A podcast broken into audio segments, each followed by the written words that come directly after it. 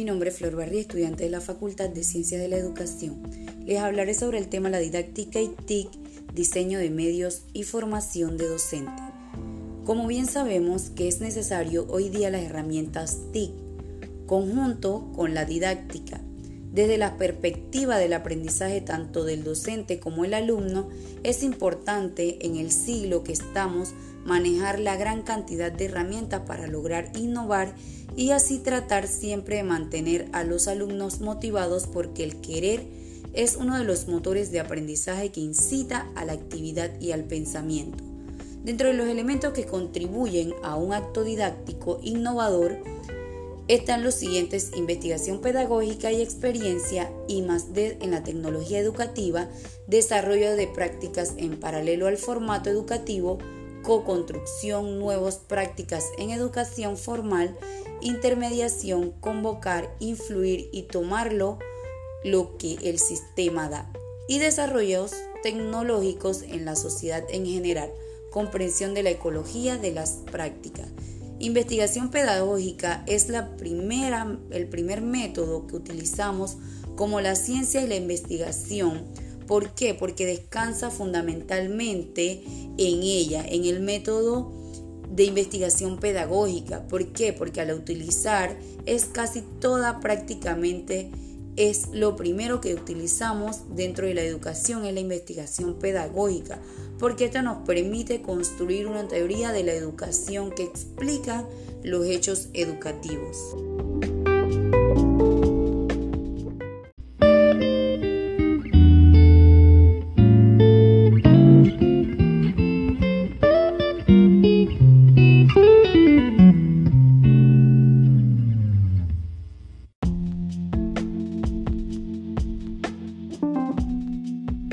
Hoy día el Internet proporciona un tercer mundo en el que se puede hacer casi todo lo que se hace en el mundo real y además nos permite desarrollar nuevas actividades, muchas de ellas enriquecedoras para nuestra personalidad.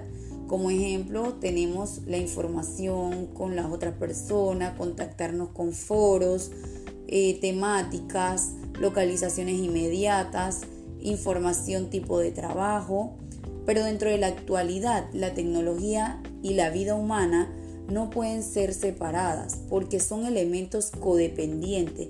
Los seres humanos dependemos de la tecnología para comunicarnos, para emprender, en resumen, nos facilita nuestras vidas. Por otra parte, son los mismos seres humanos quienes producen el avance a la tecnología.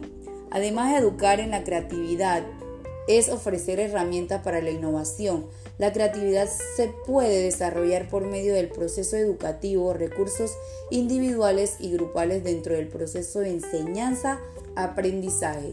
Siguiendo con esta idea, no podríamos hablar de una educación creativa sin mencionar la importancia de, de una atmósfera creativa que propicie el pensar reflexivo y creativo en el salón de clase.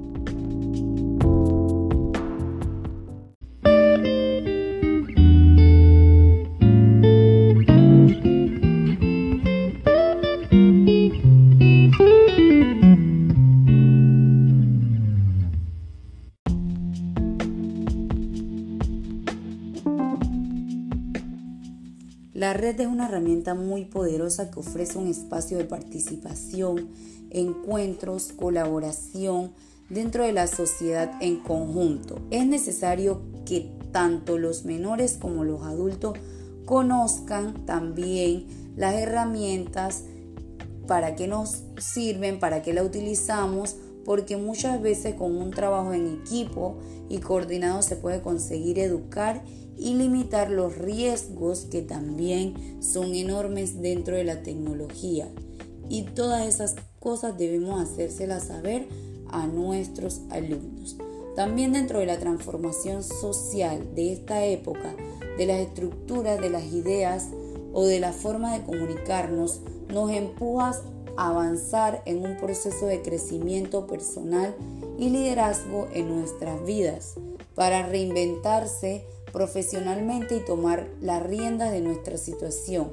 Es imprescindible que cada uno conciba en un espacio reflectivo. Los docentes hoy en día debemos adquirir nuevas estrategias de enseñanza, las cuales les permitirían desarrollar capacidades y habilidades en sus alumnos, para lo cual es fundamental el uso de las nuevas tecnologías.